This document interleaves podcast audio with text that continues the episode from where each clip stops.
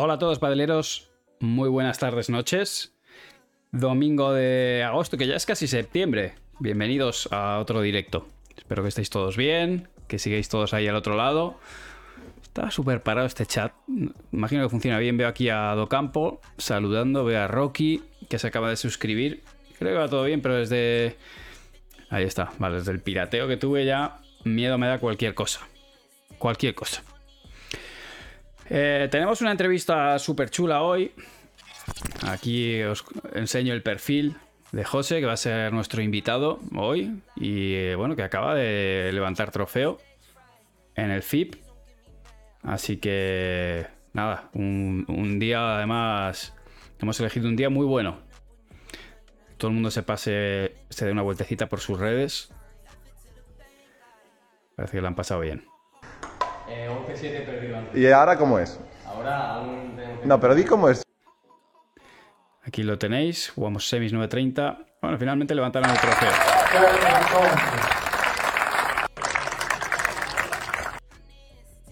Está caro además ganar un FIP, ¿eh?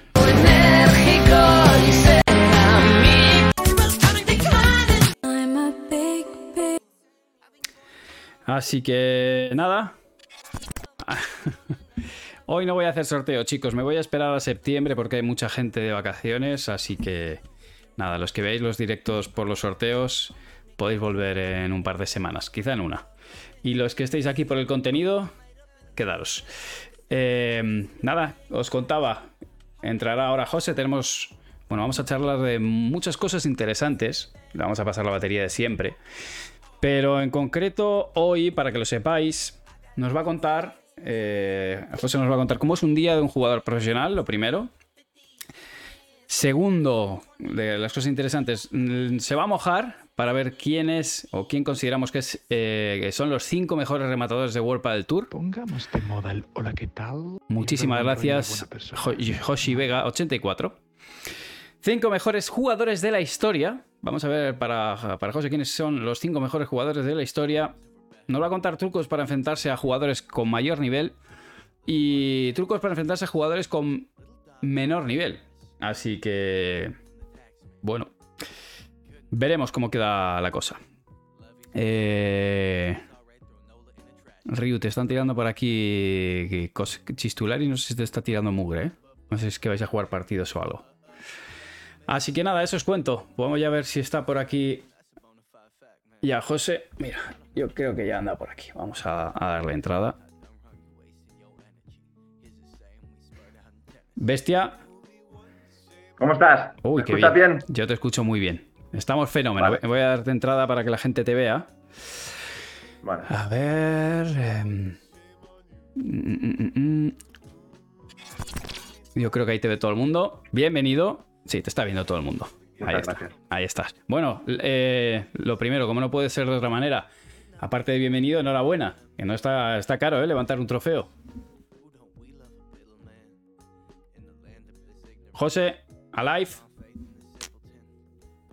Mm, mm. Uy. ¿Me escuchas? Yo ahora sí. Vamos a tener complicado la cobertura, yo creo. ¿Tú me escuchas a mí? Eh, yo te escucho muy bien. Se- vas, col- vas colgado de cobertura, me temo. Voy cortado. Sí. ¿Ahora mejor? De momento aguantas. Sí, ¿Sí? señor.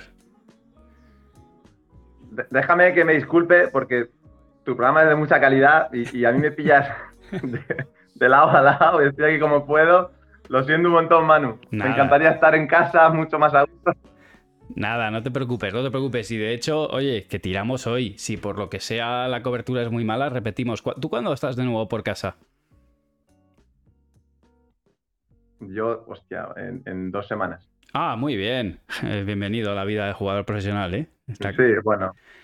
Ya, Vaya tela. Ahora estáis. Esto es Francia, ¿dónde estáis?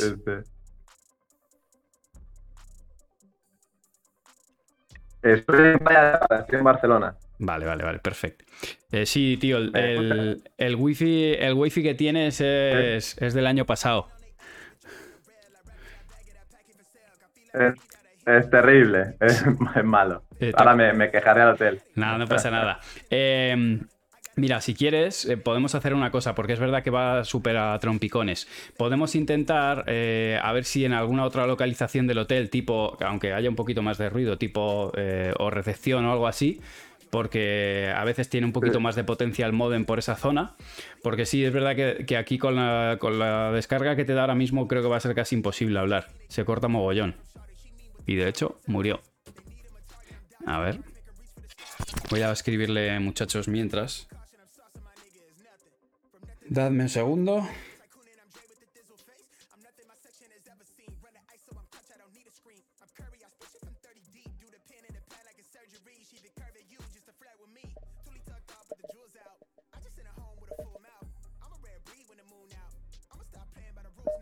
Bueno, os leo mientras. Eh, bueno, gracias Javi DM91. Sí, sí, sí, vamos a intentar. Em, y si no, datos.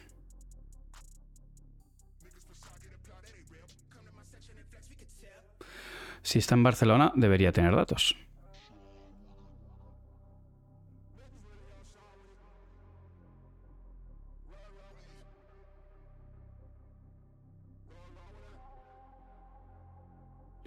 Ahí le he tirado a ver. El wifi. a ver, que os voy leyendo. Álvaro Litrell, que acabo de ver. ese Prime, muchísimas gracias. Landon Norris, 16 mesa- mesazos ya por aquí. Bienvenido. Y. y- y- y- y-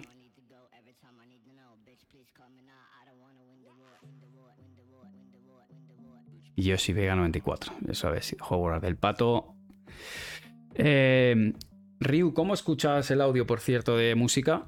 Ahora que estás ahí. Este Oscar hola, ¿qué F3S, tal? muchísimas gracias por ese Prime. Eh, el Stream Deck, bien, Ryu. Todavía tengo que mirar algunas cosas demasiado. Pero lo que me viene muy bien es saber cómo va la CPU. Que sepas que está entre el 70 y el 80 casi todo el tiempo. ¿eh? La Vertex 3 Control tiene muy buena pinta en el vídeo que hiciste. La verdad que a mí me gusta muchísimo. Estoy encantado con la prueba que le hice y va mejor de lo que yo pensaba. Lógicamente me gusta más la Vertex 3, ¿vale? Eh, creo que lo conseguía plasmar en el vídeo, pero que, bueno, dentro de, de lo que es la diferencia entre una pala de ataque y una de control, creo que la de control no perdía tanto. Lo que es la Vertex Control no perdía tanto como para lo que se gana, ¿vale? Mira, 89 a veces pica. eh, rollo para que tú lo sepas, persona. 91. Vamos allá. Sí, está ahí. eh, se lleva un buen calentón, yo creo, el ordenador. Es un unicornio. He visto ni en pista, nadie la tiene. La Vertex Control. Sí, en mi opinión, es porque tiene el mismo precio que la, que la Vertex normal, la Vertex 3. Y, sinceramente, eh, creo que la gente se tira directamente a la 3, que tiene un poquito más de rendimiento. Y todos pensamos llegar a un nivel lo más alto posible. Yo creo que van por ahí los tiros. Es que el precio es el mismo. Neinos, muchas gracias por esa suscripción de nivel 1 y Andrés Guma, lo mismo, gracias por ese Prime. Eh, el otro día es que estaba mirando precios. Por cierto, semana que viene, no, a la otra, tenemos a Chini Consejo y vamos a analizar la top 10 de nuestras palas favoritas en el mercado. Sería un buen día para que hagáis preguntas, de hecho. A ver, vamos a probar otra vez con José.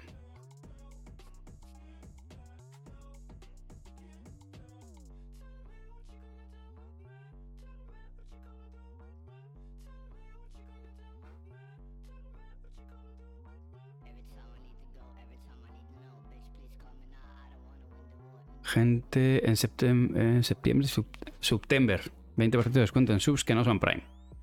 Cierto. Y, sí que es verdad que voy a, he guardado eh, palas para, para septiembre. No veo el Barça, no, no veo el fútbol, básicamente, porque no me da la vida, chicos. Así que bastantes cosas hago ya. Technical Viper o Vertex 3. ¿Lo dices personalmente o para ti? Eh, yo, eh, para mí, yo creo que en verano me gusta más la Technical Viper y en invierno más la Vertex 3. La Technical es un poquito más dura.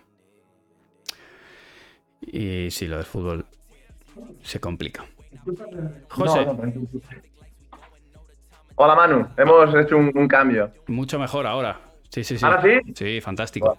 Pues yo, fantástico. La audiencia, equipo, decidme si escucháis ahora bien a José, pero yo lo veo La perfecto. audiencia me va, me va a volar. No, no, olvídate. Eh, nada, aquí lo tenéis de nuevo. Yo creo que lo escucháis bien. Nada, pues ponte ahí el. ¿Eres capaz de apalancarte el teléfono en algún sitio para que no te salga el, un bíceps sobrehumano? Y. ¿Me ves así? Sí, yo perfecto. Tómate tu tiempo, no te preocupes, que tienes que estar ahí eh, tranquilo y relajado. O sea que Bien, perfecto. apóyatelo donde tú quieras, estás muy bien, ¿eh? El En la fondo, mano, la mano. fondo está guay y todo guay. Sí, Así que así se me pone el bíceps como a ti, casi.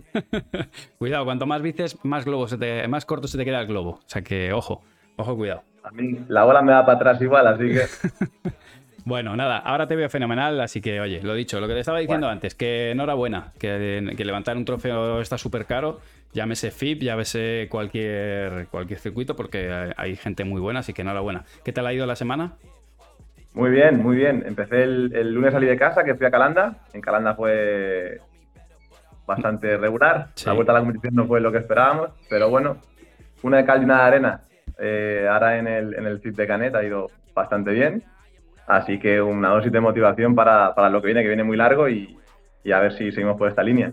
Sí, hablábamos el otro día justo de la gestión de, la- de las victoria- victorias y de las derrotas y hay que relativizar las derrotas y las victorias, ambas cosas, porque ni somos tan buenos cuando ganamos ni tan malos cuando perdemos, ¿no? Pero es complicado el tema. Bueno, siguiente prueba que tenéis. ¿Cuál es la siguiente? Eh, estamos un día aquí en Playa de Aro, el martes volamos a Venecia, el miércoles empezamos en Venecia, de Venecia vamos a Cascais, de Cascais al Cairo, del Cairo a Estocolmo y ya vuelvo a casa. Sí, si tenemos que esperar a que vuelvas a casa para el directo, estamos, estamos jorobados. Pinta complicada entonces. Bueno, eh, estamos dejando, gracias Ryu, las redes sociales de, de José para que le sigáis. Ahí tenéis el clic para, para, eh, su cuenta de Instagram, que os la he enseñado antes, ¿vale? Pero bueno, os la pongo de nuevo para que la veáis. Ahí las tenéis, José Moulia A. Y nada, hay que, hay que apoyarle. ¿eh? Estás ahora mismo con 3.400 seguidores. Hay que echarte una manilla para, Hay que subir, hay que para los sponsors. Eh, oye, bueno, pues lo, como te decía antes, fíjate que muchas veces felicitamos a los jugadores y se nos olvida fe- felicitar al resto del equipo. ¿Quién, ¿A quién tienes detrás empujando? Que esto no se hace solo. Uf, yo tengo mucha suerte, mano. Eh, pero aquí me puedo tirar una hora hablando. Así que, ¿por dónde quieres que empiece? Bueno, el técnico de pista, Pues yo este torneo, si me dejas, se lo dedico a, a mi entrenador David, que, que llevamos mucho tiempo juntos. sí. Y, y cuando, cuando dos personas trabajan en lo deportivo mucho tiempo, también en lo personal viven muchas cosas. Y yo creo que este torneo a los dos nos... A nivel personal nos da una dosis de una inyección de motivación importante porque creo que ambos lo necesitamos Sí. y, y se lo dedico.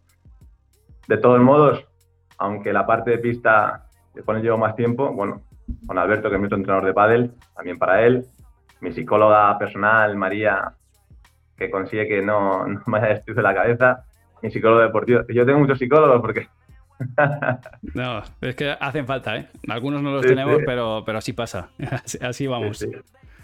Gracias a, a mi psicólogo deportivo tengo muchas pautas y, y me ayuda un montón a gestionar los malos momentos. Le mando un abrazo a Sergio de Emotional Sport y, y a mi equipo de físico que son maravillosos. Ese es el equipo, los que apoyan en los malos momentos y cuando hay una, una cosita chula como hoy, pues hay que acordarse de los que en los malos días y en el, en el día a día, en la rutina, te, te están empujando.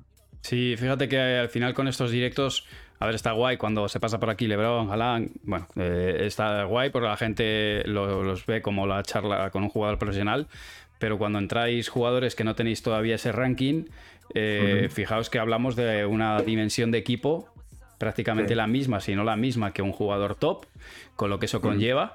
Y bueno, pues no dejáis de ser jugadores eh, profesionales, en formación unos más que otros, pero, pero bueno, eh, tenéis ahí de- también detrás un bagaje y una información que creo que va a ser muy interesante, que ahora te voy a, eh, te voy a intentar sacarte, ¿no? Para, para que el amateur pueda ir también entendiendo cómo es la vida de, de los jugadores, tanto los que están arriba del todo, que los ven un poco más quizá, como de los que no estáis tan expuestos, ¿no? Y, y esa es un poco la, la tarea que hacemos en, en el programa en Twitch.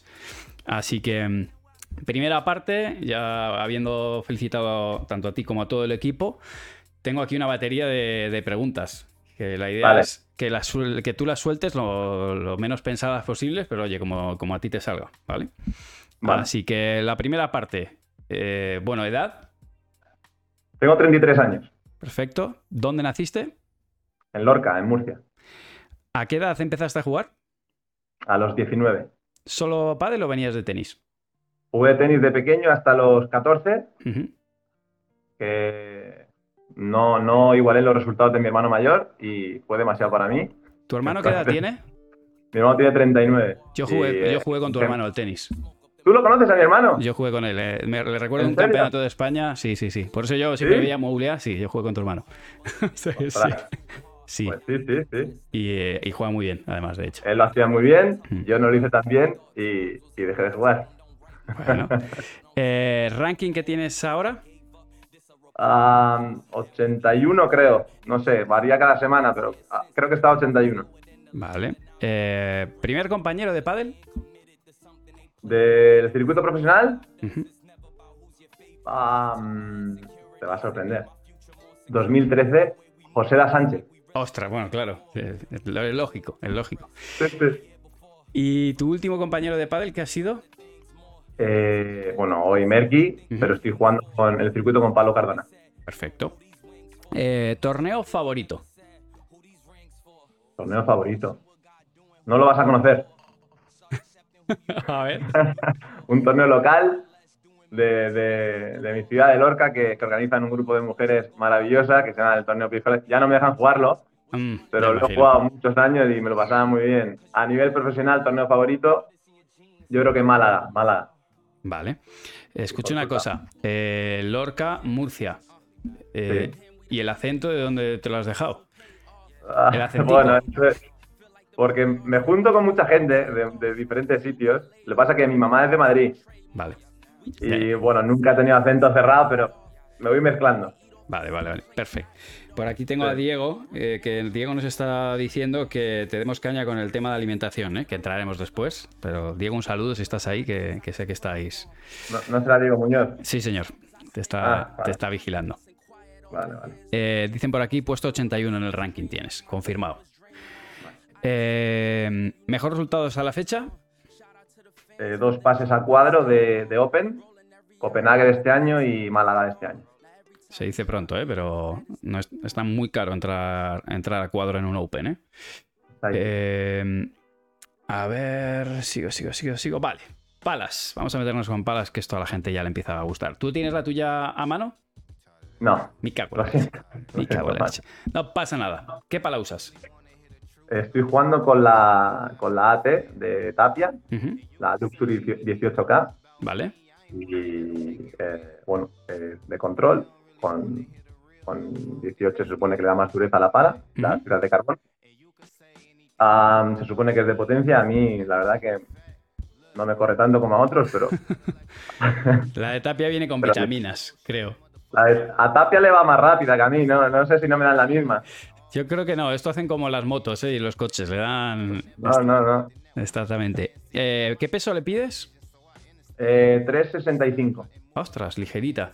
¿Y la, Sí. la tuneas un poquito o la, o la dejas tal como no, viene? No, no, no, tengo el codo fastidiado y le pongo, conforme llega, le pongo un grip ¿Vale? y, y con eso sí perfecto. O sea, la oficial más el- lo, que es el empuñado oficial más el grip. Sí. Eh, ¿A ti, te- en, en cuanto a pala, elegirías dura, blanda o intermedia? Es dura, dura porque ahora tengo un poquito más de fuerza y la muevo más Vale. dura. Antes necesitaba una blandita, pero la dura no la movía. Estás ahí con el press banca a muerte. Eh, ¿Una manía con respecto a la pala? No, no, no, no, lo que pasa es que me cuesta mucho cambiar. Entonces, una vez que encuentro una, que con esta llevo muchos años, soy muy, muy tradicional. O sea, si esta me va bien, si no la deja de hacer, me enfado con Jesús. Mm, Te vas a la del Amperti, que esa no la van a dejar hacer jamás en la vida, ¿no? Esa, esa es la mítica. Vale. Eh, ¿Algún truco que hayas aprendido sobre material deportivo? Pala, pelota, grip. Soy. No, ah, no, no me, en esos detalles no me, no me fijo. Vale. No. Eso eh, son cosas que surgen. Por- Te te pongo un ejemplo. Por ejemplo, eh, ha habido jugadores, si ves a Sancho o a Vela, van siempre Sí. con tres palas. Entonces Tapia, de repente, a raíz de jugar con vela, pues empezó a llevar tres palas siempre. Una, eh, las tres están usadas y les, les va dando, le va dando rotación. Entonces, bueno, son cosas que van Yo tomando. cojo una, cuando la termino de destrozar, cojo otra Vale. y así voy. Siempre la empiezo, pero no, no tengo eh, dos en uso o tres. Vale.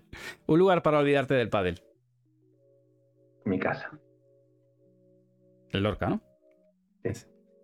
Eh, ¿Cuántas horas, en- vamos a, a tu vida, eh, cuántas horas de, de pádel entrenas al día? Entiendo que ahora estamos en plena temporada y estamos viajando y eso al final modifica un poquito la operación.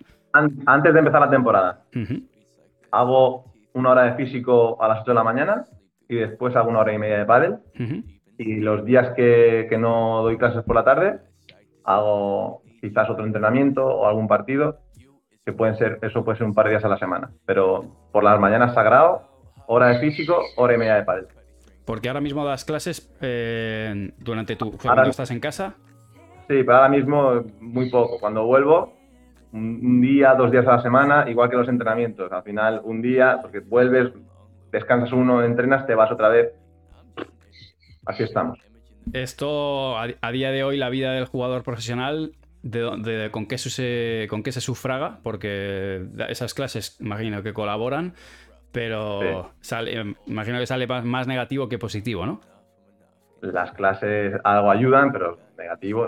Bueno, pues en- entre un poquito de las clases, un poquito del patrocinador oficial, un poquito de los torneos que vas rascando y, y vas, pero está, está complicado. está ¿Quiénes, complicado. quiénes son los sponsors para agradecérselo, hombre? Los esposos son Nox, principalmente, mi club, Club Deportivo Los Álamos, la tienda, Intersport Urano y, y Espinosa Abogados. Esos son mi- mis cuatro escuderos. Bueno, pues gracias por echarle una mano a este, a este tío y a otros tantos como él, pero bueno, hoy por la parte que nos toca, gracias a ellos, porque, bueno, son preguntas, ¿no? De decir, oye, me, me acabas de decir que vas a estar, en, vas a ir al Cairo, que vas a ir a Portugal, o que vamos a Portugal en agosto-septiembre, que se, está saladito el tema, ¿no? Eh, o sea, miras en los hoteles y se te...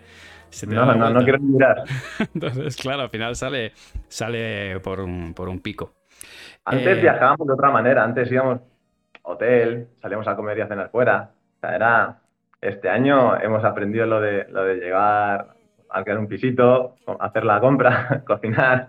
Es que si no, es imposible. Airbnb, eso viene en el tenis, sí que está más, más pilotado, lo de alquilar un piso, varios jugadores y, y- y eso. Eh, no, no comer fuera, etcétera, etcétera. Pero bueno, ahora ya con el circuito ya más profesionalizado, con muchos más viajes, diferentes circuitos a la vez, pues ya es que de hecho tendemos hacia eso, ¿no? De decir, ¿cuál es un día normal en tu vida? Pues prácticamente lo de la pretemporada no. Eso es, es anecdótico. El día a día es, es viajar y entrenar en movimiento, porque no va a haber mucho tiempo.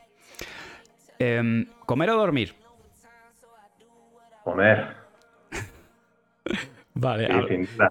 hablando de nutrición, que nos decía antes Diego, ¿qué, cómo, cómo lo llevas tú o, o qué, qué patrones, qué protocolos alimenticios llevas? Eh, hace un, un par de años sí que lo, lo llevé más estricto, pero la cabeza me, me explotaba. Entonces, intento comer bien, pero no me vuelvo loco con la comida. Si me apetece comer algo de chocolate, lo voy a comer. Si me apetece tomar un helado, me lo voy a tomar. Si me apetece tomar una cerveza cuando no hay competición, me la voy a tomar.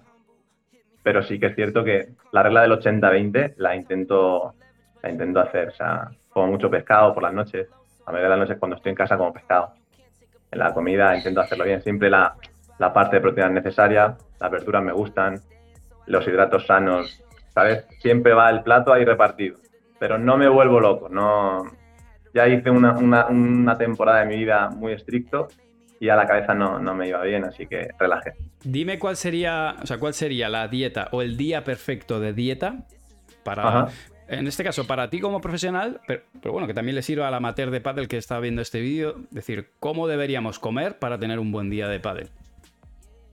Bueno, no sé cómo deberíamos comer. Yo te puedo decir lo que yo, cuando yo lo hago bien, bueno, cuando yo lo hago bien, mi desayuno es eh, el yogur más proteína del Mercadona, Vale. le, le tiro, le tiro, no sé, pues mm, cuatro o cinco cucharadas grandes, le echo medio cazo de proteínas de suero, de un sabor que me guste, le tiro copos de avena, le tiro una pieza de fruta, fresas, un plátano, no sé, cualquier cosa, y un poquito de, de cereales de espelta para que le den un toque crunch. Y eso y un café, yo soy un amante del café. Luego me voy a entrenar, después de entrenar intento comer una tostada, si no puedo comer una tostada, atún, tomate, eh, algo así, pues me tomo un batido de proteínas con, con su parte de, de hidratos, entreno, luego tomo algo, no sé, tipo un zumo de naranja o, otro, otro batido, en función de, de- de lo que tenga más a mano, o, o me como una tostada.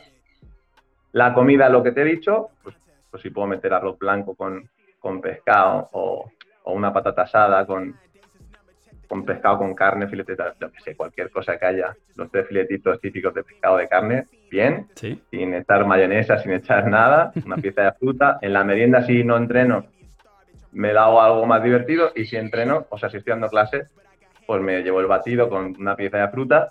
Lo que pasa es que tengo una alumna, o no es alumna, es amiga de mi madre que siempre va a jugar ahí al club, juega todos los días, que siempre me lleva bizcocho. Yo Oh. cuando la veo entrar por el club salgo a sprint a dar un abrazo y la tengo, y me tiene mimada y me, y me lleva bizcocho, entonces ahí peco. Ese día no lo como.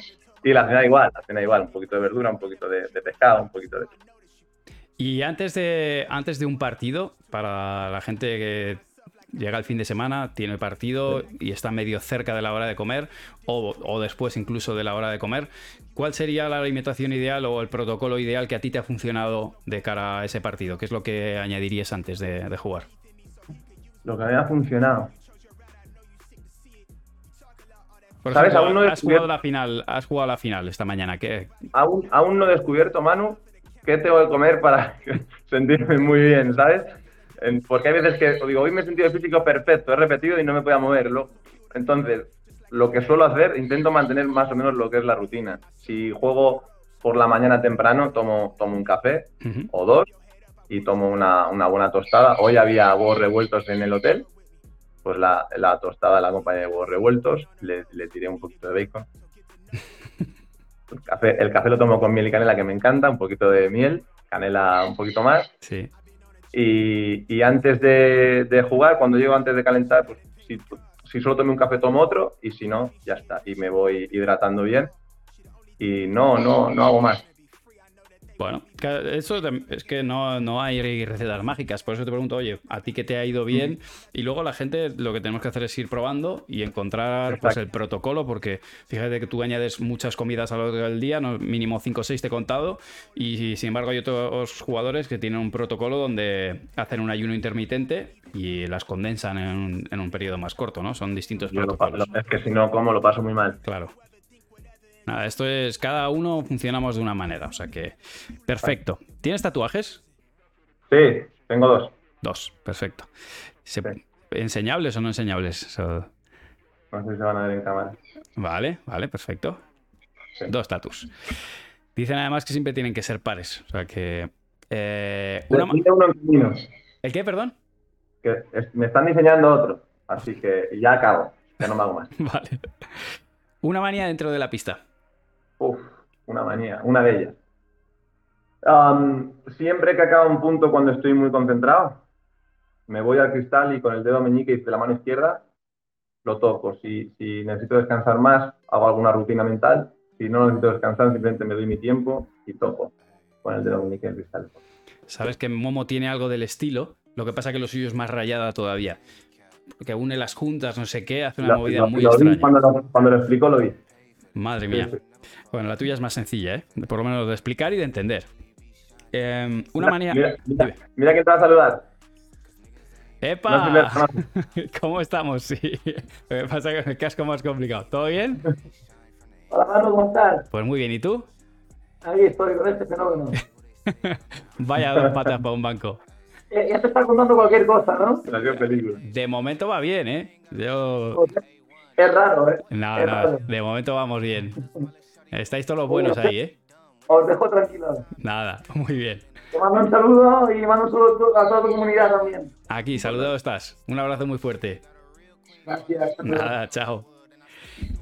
Eh, venga, una manía fuera de la pista. Una manía fuera de la pista. Una de tantas.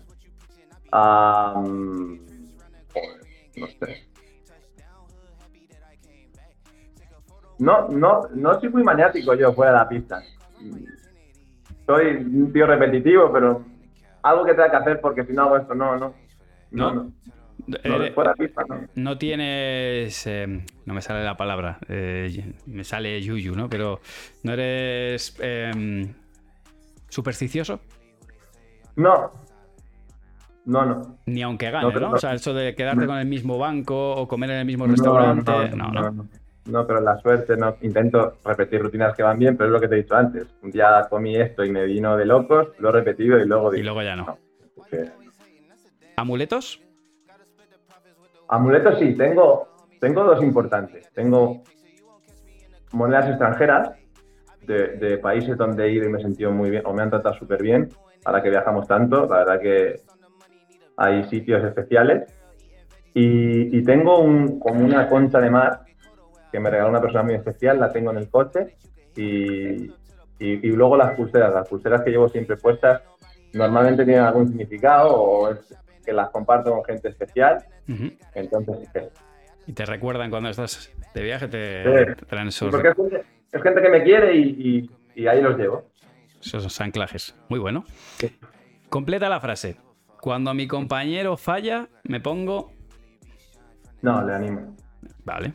Le animo, le digo que no pasa nada. ¿Consideras que eres buen compañero? No le mientas, ¿eh? que no pasa nada. No pasa nada. Considero que, que suelo ser buen compañero porque soy una persona que no te dice las cosas a la primera, pero soy un tío que acumula. Entonces, si, si en mi cabeza el compañero la está liando muchos días seguidos, el día que exploto soy el peor compañero del mundo. Entendido. Entendido. Eh, completa la frase. Cuando mi compañero falla, hago. No, pero eh, cuando falla, no, es, es al revés. Completa la frase. Cuando mi compañero hace un gran punto, hago. O- ¿Has visto mi Instagram? Sí. ¿Has visto una foto que me sale muy repetida? A ver. Eh, A mí, en casi todos los torneos, el fotógrafo me pilla así. Espera, espera, que no te estoy viendo. Ah, sí, sí, sí, eso estábamos viendo, eso estábamos viendo, justo. Ahí señalando, ¿no? O sea, que ese es tu gestito. Ese es tu gesto. todo, todo el día señalando al compañero. Sí. En plan, tú. Has sido tú. Tú, todo, sí, sí, sí. aquí te estamos viendo. Vale, vale. O sea, que ese es el, el super gesto. Ah. Entendido. Me, me estaban preguntando por aquí, de hecho, eh, Neinos me, me preguntaba más sobre aspectos psicológicos. Eh, te voy a hacer esta, ¿vale? Em, rutina psicológica que tienes para enfocar un punto importante. Se acerca un punto importante, si se puede contar guay, o si no, ¿qué rutina psicológica recomiendas para afrontar un punto importante? Yo, yo te cuento la mía. No. Bueno, yo desde que empecé a trabajar con Sergio, yo soy una persona muy fantasiosa. Sergio me ha hecho ser súper fantasioso. Entonces, ¿conoces los caballeros del zodiaco? Sí.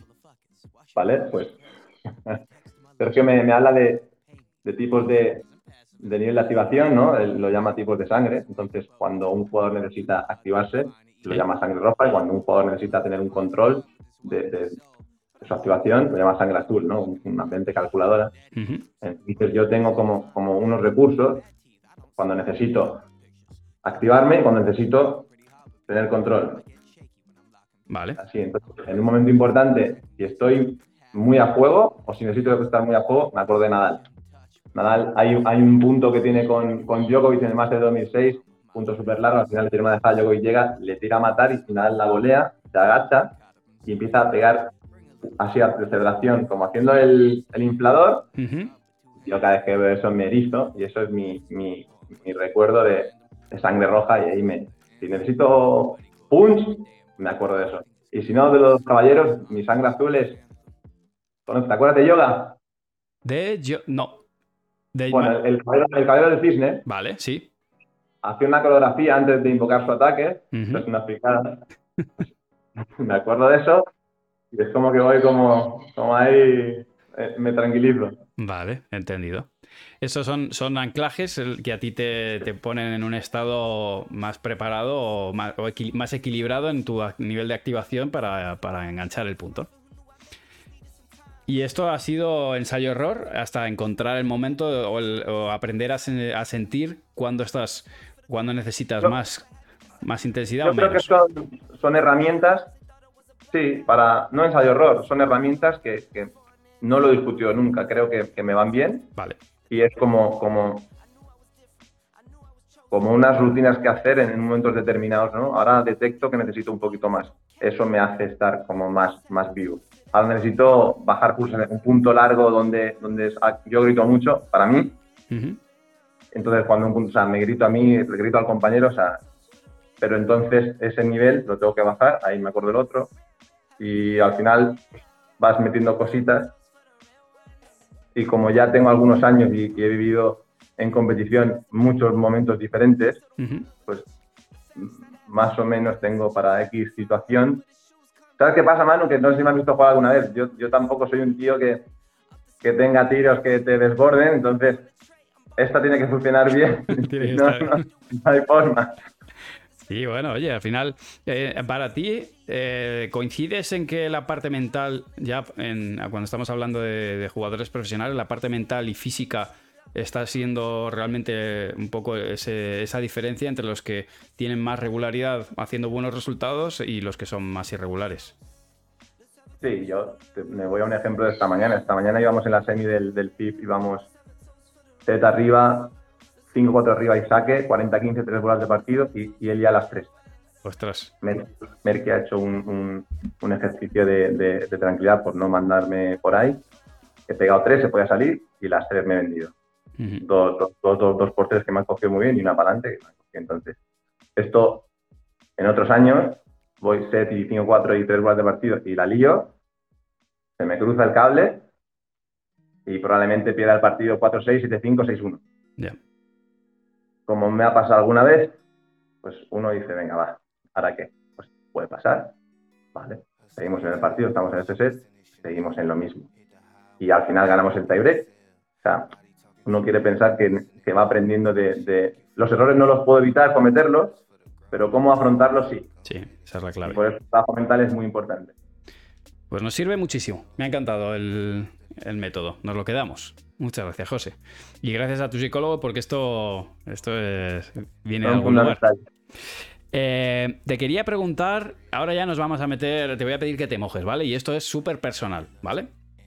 Al final, cada jugador tiene unas características personales. Yo creo que todos los jugadores profesionales se definen quizá más por unos tiros que por otros. Y hablar del mejor jugador del mundo así en, absoluto es complicado a veces, ¿no? Porque cada uno tiene sus, sus fortalezas.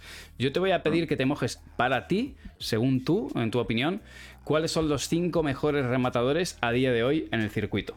Que, tienen, que tengan mejor remate. Y ya me puedes decir, pues mira, la verdad que a pie firme yo considero este, pero en suspensión o por tres o recto, este otro. O sea, te puedes mojar como tú quieras. Los cinco mejores rematadores de Vuelta del Tour y que la audiencia también escriba en los comentarios a quienes consideran.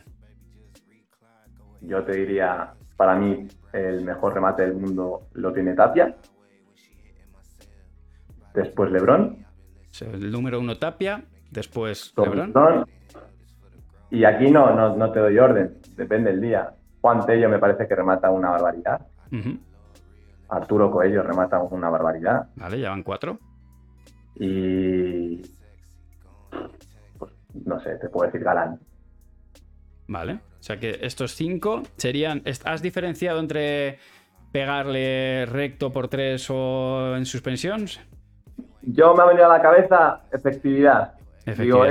este globo que se, planta para pegarle y no la va a liar. Y, pero bueno, oye, he visto a Tello pegar en un taller del tercero saltándole a Chingoto y volverla, Sí. quedando tres horas partido. Sí. Ahí no, no, no voy a hacer diferencia. Es No, que es- cualquiera. ¿Has jugado contra todos ellos en contra? Ah, contra Lebron nunca. Con Tello tuve la suerte de entrenar un tiempo y aprendí mucho. Con, con Galán jugué cuando, cuando era muy chiquitín él y él jugaba en la derecha. Sí. Pues vino a jugar un torneo en Murcia, pero claro, no, no es lo de ahora. Con Arturo he jugado. Arturo le he ganado. No le dé la revancha. No, no. Arturo y yo vamos 1-0 mío. Eso se puede ver en, en el Head to Head de Vuelta del Tour. Ahora que me busque después. Y no, ¿quién me falta? No sé. Eh, habíamos dicho Tapia. Falta Tapia. Y con Tapia jugué, con Tapia jugué en, en 2018, metimos previa en, en el último torneo en Murcia y la primera ronda de previa eran Alex Ruiz y Agus Dimos, dimos la cara, dimos la cara. ¿eh? Fue, fue 6-3, 7-6. Tuvimos, tuvimos opciones. Bueno, eh, Eran otros tiempos. te, te lo, te lo voy a diferenciar en dos cosas. De los que has dicho, para ti, de esos cinco que has dicho que, que, bueno, que en según el día pueden estar unos mejores que otros, para ti, ¿cuál es el remate que más levanta? El, el que trae, el jugador que trae la bola más alta. Porque te lo voy a diferenciar en dos cosas. De los cinco, ¿a quién le levanta más? Tapia, Tapia es el jugador que se la trae recto y que con más altura, ¿no? para mí sí. Y de los cinco, ¿cuál consideras que es el, el más potente? El que. Porque al final, por ejemplo, Vela le pega, le pega muy fuerte. Eh, Quizá no Sí, es el jugador fuerte. que más, le levanta la bola, pero, pero va muy fuerte. De esos cinco, Sí. ¿cuál es? O, o si me quieres decir otro extra, ¿cuál es el jugador que remata más fuerte? Y te tiro esto porque a lo mejor me tiras un arroyo o, o alguno de. Arroyo la, Arroyo la, la, la revienda. Arroyo la revienda. No lo he metido y Arroyo podía estar muy tranquilo entre esos cinco. Sí. Muy tranquilo.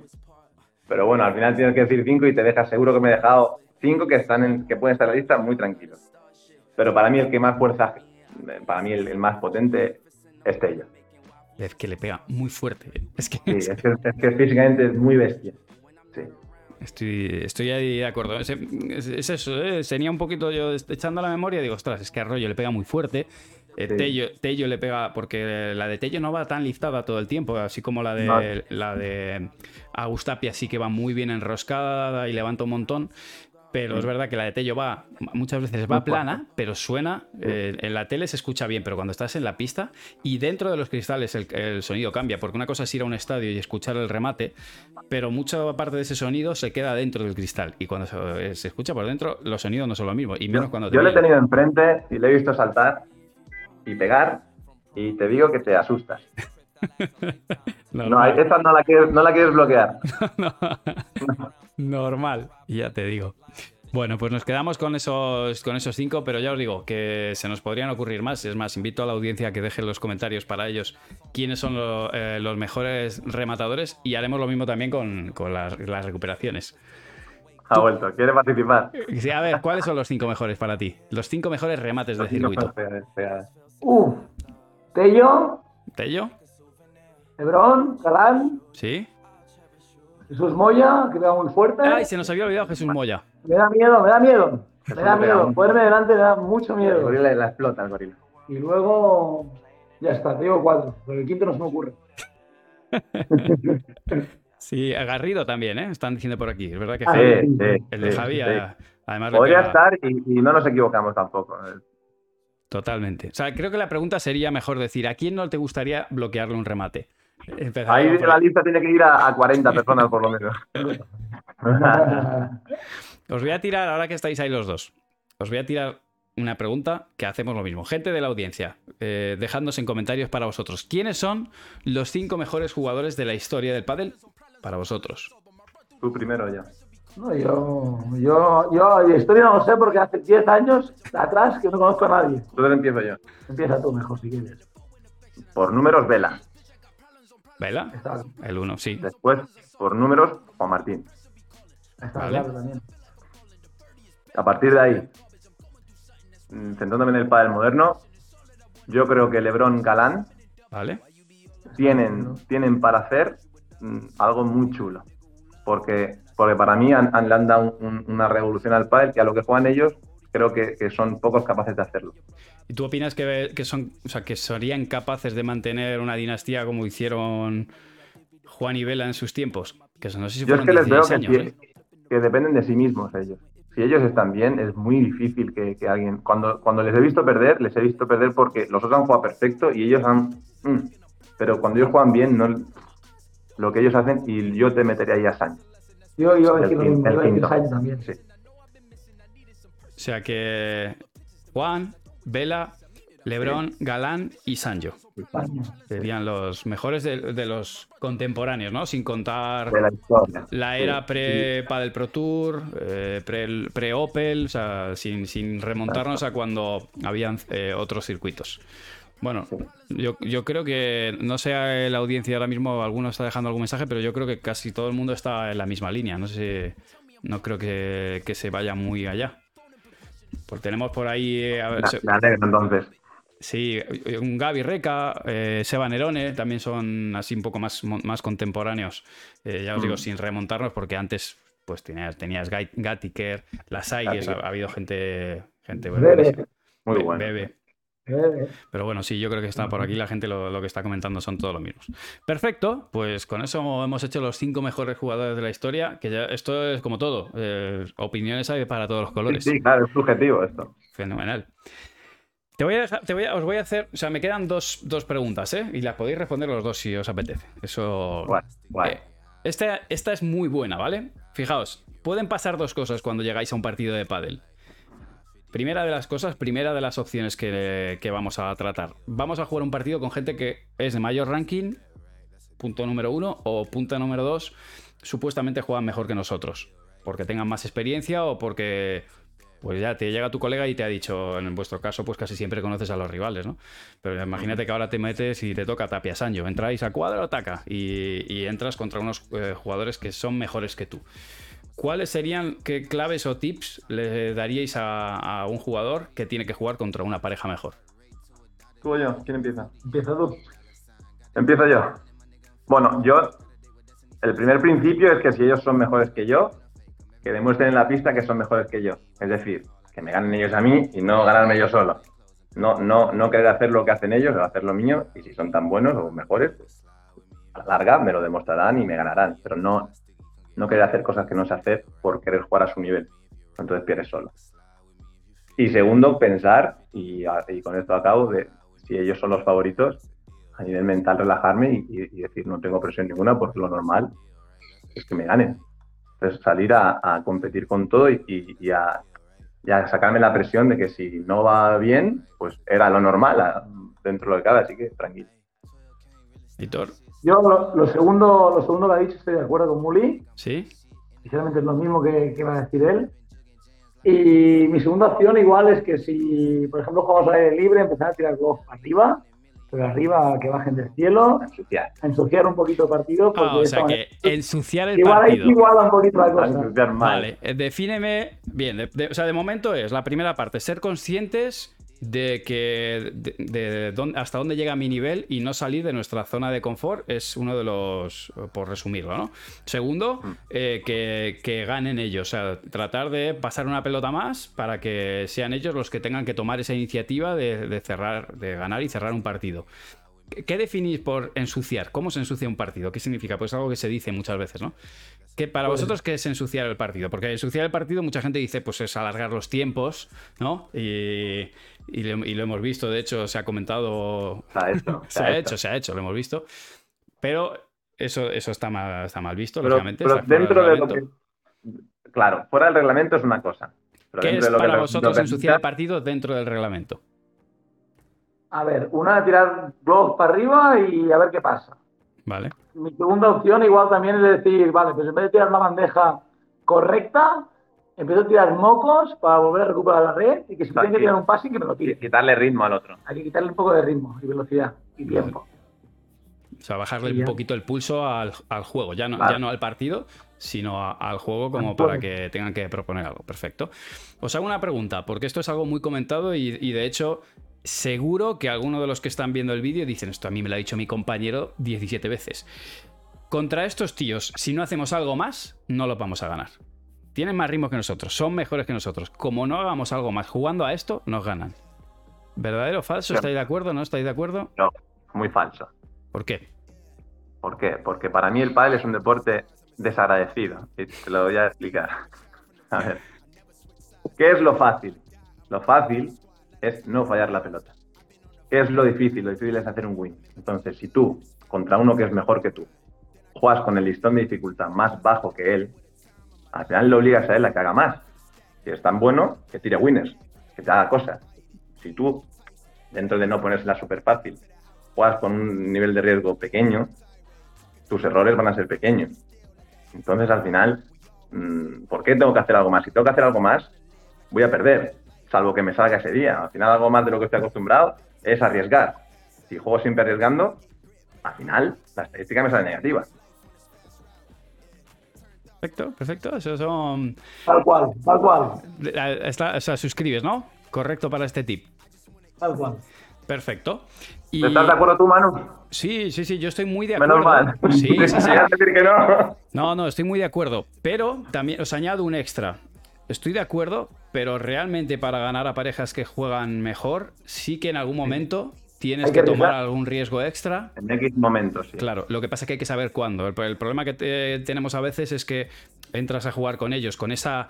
Es como que tienes un petardo en el culo, ¿no? Eh, y dices, es que me la tengo que jugar porque me quema, me quema, me la van a ganar y además es como peyorativo. Y yo creo que también hay que entender que no todos juegan a lo mismo. Es decir, si yo soy un jugador defensivo y mi fortaleza es la defensa, lo que no puede ser es que porque sean mejores que yo, entre a intentar definir todas las pelotas. Entonces, cada uno en su esencia tiene que jugar a lo suyo y quizá en un momento dado, en una pelota que es neutra, la, bola roja no. Pero la neutra a lo mejor tiene que ser un neutra plus, ¿no? Eh, porque, pues claro, a estos tíos, los tíos que son mejores Sí, que ¿no? tú, te manejan casi con cualquier pelota. Tú juegas contra Sancho y te tiene cagando todo el tiempo. Aun, cuando la bola es complicada, todavía tiene ese, ese puntito, ¿no? Entonces, efectivamente, lo que pasa es que sí que la escala de grises hay que tratarla un poquito mejor, ¿no? El blanco y el negro, que eso la tenemos clara, sino que la- los grises hay que apurar un poquito más. Pero es que esto nos pasa, nos pasa a muchos. Así que, ¿se os ocurre algún tip más o con esto lo, lo dejamos? Yo creo que podemos dejar con eso, ¿no? Yo creo que está bien así. Lo de, lo de guarrear el partido, habíamos dicho tirar globos, jugar un poquito más lento, jugar ahí con el Sacarlos de, moco. sacarlos de ritmo a ellos. Eh, es que dentro del reglamento. Dentro, eso es importante. de ritmo. De ritmo. eh, bueno, hablar mucho con tu compañero. Dentro de agotar los. los ¿Cuántos segundos son? 20 segundos. O sea, entre agotarlos entre punto y punto, que al final nosotros digan, joder, qué desesperación. Vale. Pero siempre dentro de esos de ese, de la- tiempo, de ese tiempo que marca. Perfecto. Perfecto, chicos. Con esto hemos terminado el de jugadores con mayor nivel. Y, a- y ahora, ahora vamos a. Esta es la, la eterna excusa, vamos a llamarlo excusa, cantinela, eh, el eterno mensaje que escuchamos en los clubes, en los torneos amistosos. Bueno. Nada, he perdido contra unos que es que eran malísimos. Y es que yo cuando juego con, juego con gente que es peor que yo, juego peor. Y me han ganado dos muertos. Pero la realidad es que yo contra jugadores que juegan peor, saco lo peor de mí. De hecho, esto es muy típico. Yo he trabajado muchos años, muchos años ge- gestionando una escuela y todos los jugadores querían estar en clases donde los eh, compañeros tuvieran un mayor nivel.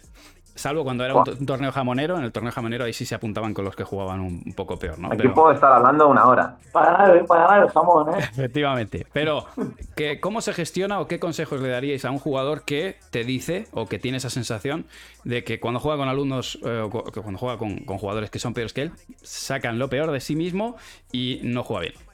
Yo te pongo ejemplos reales. Porque como yo también tengo una escuela, o sea, eso también me pasaba, me llega el alumno y tal. Perdí el torneo, segunda ronda, eran malísimos. Digo, bueno, eran malísimos y te han ganado, una de dos. O tú también eres muy malo, o ellos no eran tan malos. Y ya se ponen a pensar. Luego, la frase que has dicho de, como son malos, no me activo, yo necesito gente buena para... para. Yo le, le pongo el ejemplo a... Siempre, siempre me voy a lo mismo. Yo me voy a, a la primera ronda de cualquier torneo de Roland Garros donde fue Nadal. Roland Garros lo ha ganado 180 veces y lo va a ganar 180. Ojalá, pero bueno, es increíble. Y tú le ves jugar la primera ronda que la va a ganar siempre con la mano derecha y así. Y el tío tiene una intensidad. Es imposible que pierda. Aunque juegue el peor partido de su vida, aunque, aunque se deje ganar, no, no va a perder. Pero juega con una intensidad como si le, le fuera la vida en ella. Entonces yo les digo, si este tío, que en Roland Garros es una bomba, o sea, lo, lo que nunca se ha visto, en la primera ronda que él sabe 100% que la va a ganar, juega con este nivel de intensidad, como tú, en el torneo del jamón de tu pueblo, no te vas a esforzar. Y dicho esto, ¿no será más fácil tener buenas sensaciones y un buen control de pelota y, salir de, de la pista sintiéndote bien con alguien que es de tu nivel o peor?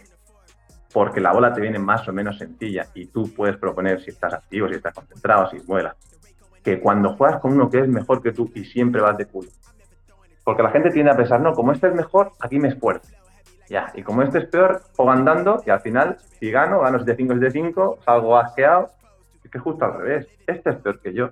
Juega enchufado, gánale uno y uno. Y, y sal diciendo, joder, que bien la está tocando porque estás aprovechando el tiempo.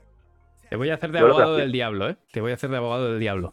Lo que a mí me, me cuenta, o le que leo los comentarios muchas veces del canal, es, no, es que cuando juego con alguien que tiene menos juego que yo, la pelota me viene blandita, eh, esa esta bola flotadora, blanda, así, buf, que no puedo apretarla, la aprieto y me flota, eh, intento rematar y, es como que cuando viene intensa es como que la toco y la bola va recta y sin embargo esta, esa bola de mantequilla, Lincha ritmo, sí, cuesta, cuesta proponer. claro. Pues claro. Pues ¿qué tienes que hacer? Pues si, si tú estás acostumbrado a tirar a 300 por hora cuando te viene a 200, si ahora te viene a 2, pues obviamente tirar a 300 es muy difícil. Pues tira un poco menos, sigues teniendo más ritmo, pero estate enchufado. A lo mejor sí que es verdad que, que como que cuesta y no vas a jugar igual de cómodo que a lo que estás acostumbrado cuando la bola te viene como tú estás acostumbrado, pero, pero juega enchufado y al final te lo vas a llevar. Estamos separando quizá lo que es la intensidad de la velocidad de la pelota, ¿no? Que no es lo mismo jugar intenso que golpear intenso. Porque una, una- una cosa Eh, sí, pero yo, creo que va unido. Si tú estás intenso de piernas, al final la bola te va a ir rápida. Aunque no te vaya tan rápida como cuando juegas con alguien que, que tiene mucho ritmo. Pero bueno, dentro de las condiciones de hoy, oye, mejor estar intenso tú de aquí y de piernas que, que estar en modo, no, como son malos, no me esfuerzo. Entonces la lías. Entonces la lías. ¿Qué, consideras más difícil? ¿Jugar contra rivales inferiores o contra rivales...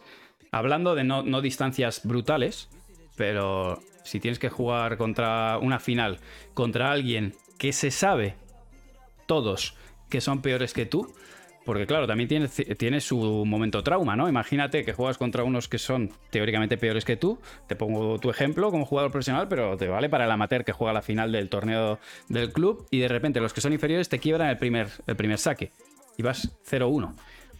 Eso requiere que lo hayas vivido alguna vez y un trabajo de aquí. Porque al principio hacemos todos lo mismo. Como es malo, sé que le gano y, y no estoy concentrado. No hago las rutinas, no me no caliento, entro relajado. Sorpresa. O sea que clave Sí, entrar a ese partido habiendo hecho un muy buen calentamiento Sí, intenso. tómatelo igual Como si fuera un partido de alto nivel. y demuestra en la pista, porque al final hay que las cosas hay que demostrarlas en la pista. Si es peor que tú, demuéstralo en la pista, pero no de boquilla, no, no, como, no, dentro. Pero si, si tú juegas al nivel que tú puedes dar, ¿cómo puedo decir que este es peor si yo estoy jugando cinco puntos por debajo de lo que yo juego? Entonces no es peor que yo, Claro. me voy relajado. Totalmente de acuerdo. Bueno, pues eh, no sé si os ocurre algún tip más que dejarle. Yo creo, a mí me habéis convencido. No, yo respecto al, al nivel inferior de los contrincantes, al final si tú entras a la pista enchufado, proponiendo tu ritmo, y que igual es más ganable que si estás apagado, o, o sales sin calentar, o sales relajado. Pero yo lo que opino es, ¿cuál es para mi inferior? Bueno, yo propongo mi ritmo, eh, como si estuviera jugando con alguno mejor que yo, y de esta manera el partido sale solo. Perfecto. Pues ahí los hemos dejado anotados. Chicos, muchísimas gracias porque los consejos a mí me parece que, que le- a más de uno les va a ayudar. O por lo menos se van a pensar un poco la, la, la frase. ¿no? frase. Hasta, hasta a mí me va a ayudar eso. A mí me está ayudando, A mí ¿eh? me ayuda. Pues vas repasando cosas. Perfecto, muchas gracias chicos. Pues, a ver, yo, yo con esto, José, ya, eh, ya me he echado... Esto eran las cosas que, que te quería, que os quería preguntar, porque había una parte de, que, que me gusta que conozca de vosotros como jugadores profesionales, es esa, esa diferencia entre lo que es la pretemporada y lo que empieza a ser y que cada vez más va a ser vuestro modo de vida durante la temporada, que son viajes, encadenar torneos. Y, y te voy a tirar una última. ¿Cómo solventáis el hecho de vivir en la- un poco en la carretera, en el, en el tour, a la hora de los entrenamientos? ¿Cómo se entrena cuando de repente cambias, acabáis de terminar la final y ahora tenéis que marchar? Era Venecia, ¿no? El que jugabas tú. Venecia. Haces Venecia y después cascáis. ¿Cómo lo haces? Sí. ¿Y después dónde? Y después el Cairo, ¿Y después? Estocolmo. Claro. ¿Cómo hacemos? Pues si el torneo va más o menos bien, no tienes tiempo de entrenar. Porque al final, mañana yo creo que es bueno que descansemos un poquito de físico, quizás si, si, si vamos a ir, No, vamos a ir a hacer físico. Al menos lo dejamos en cámara, vamos a hacer físico. Luego aparecemos en el barco. No, pero algo que hacer seguro. Sí. Mejor. Pero la pala no la vamos a tocar. El martes viajamos, haremos un, un set, un set y medio de entrenamiento con, con nuestros compañeros de Venecia. Imagina que, que ganamos el primer partido en Venecia y hacemos hasta jueves. Es que el sábado o el domingo empezamos en el otro lado. Claro. Pues descansas el viernes, viajas, entrenas ahí. Es que al final no da tiempo de entrenar. Vas de competición en competición, vas enlazando. Total. Bueno, y, y que este, para mí este va a ser el, el pádel de- no- ya no, de- no te digo ni del futuro. Va a empezar a ser esto porque tenemos distintas opciones de circuito y ahí también va a estar vuestra gestión del calendario a la hora de poder de seleccionar las fechas para poder hacer microciclos en el caso de que digáis, bueno, tengo que hacer, claro, si te pones en esta tesitura, tu nivel técnico del inicio de la temporada no va a poder cambiar mucho con respecto al nivel técnico, no, no te hablo de a nivel mental y todo eso, bueno, siempre tenemos altibajos, pero para mejorar la víbora, la pegada o, o la derecha, te, te digo más, o lo haces en enero o no te vas a poner a hacer la hora con 17 torneos seguidos. Entonces, No, yo creo que, tu que nivel técnico va, va bajando. Mm, O sea, se te van ensuciando los tiros y va costando, va costando. Luego lo que pasa es que al final ya vas con la inercia de la competición. Pero lo que es a nivel técnico, bueno, yo al menos hablo por mí, comparado con enero, febrero, hay veces que no sé ni cómo le doy la pelota, pero, pero ahí, No, ahí va, va cayendo porque te va entrando el atrape y, y al, al final eh, eso es así. Por eso di- digo que, que al final los entrenadores vamos a tener que echaros una mano también a decir, mira, aquí te dejas estos dos torneos y no los juegas. Aunque te joda, ¿no? Pero estos dos no los juegas porque aquí vamos a meter estos, estas dos semanas donde vamos a hacer unos microciclos tal, tac, tac. Y ahí me- tanto físico como, como técnico. Para poder empezar otra vez y decir, mira, es que mi objetivo es llegar a estos torneos de esta parte o estas dos partes fu- fuertes, firmes y, y saltarte alguna de las pruebas, aunque, aunque cueste, ¿no? Pero eso será quizá a, a corto o medio plazo.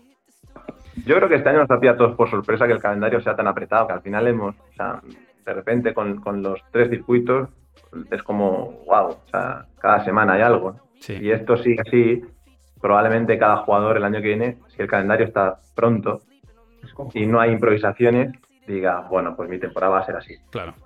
Y salvo que haya algún cambio raro en mí o que me lesione o que, bueno, pues tengo esto y planificas bien. Este año creo que va a ser el año más loco. Sí, es- esto ya lo, bueno, ya lo, lo charlábamos bastante al inicio de temporada. Y el año que viene, yo creo que mm, va a ser igual o peor, te diría. Yo espero que sea igual o mejor. Pues los psicólogos se van a hacer de oro. Eh, sí, sí, sí. Psicólogos y, y los fisioterapeutas, ya te digo yo. Te voy, a, te voy a tirar una pregunta que me han hecho antes por aquí. Tiene- Dice, con tanto viaje arriba y abajo, ¿qué plan tiene un profesional en caso de pérdida de material, roturas, robo, despistes? ¿Cómo se maneja esa parte?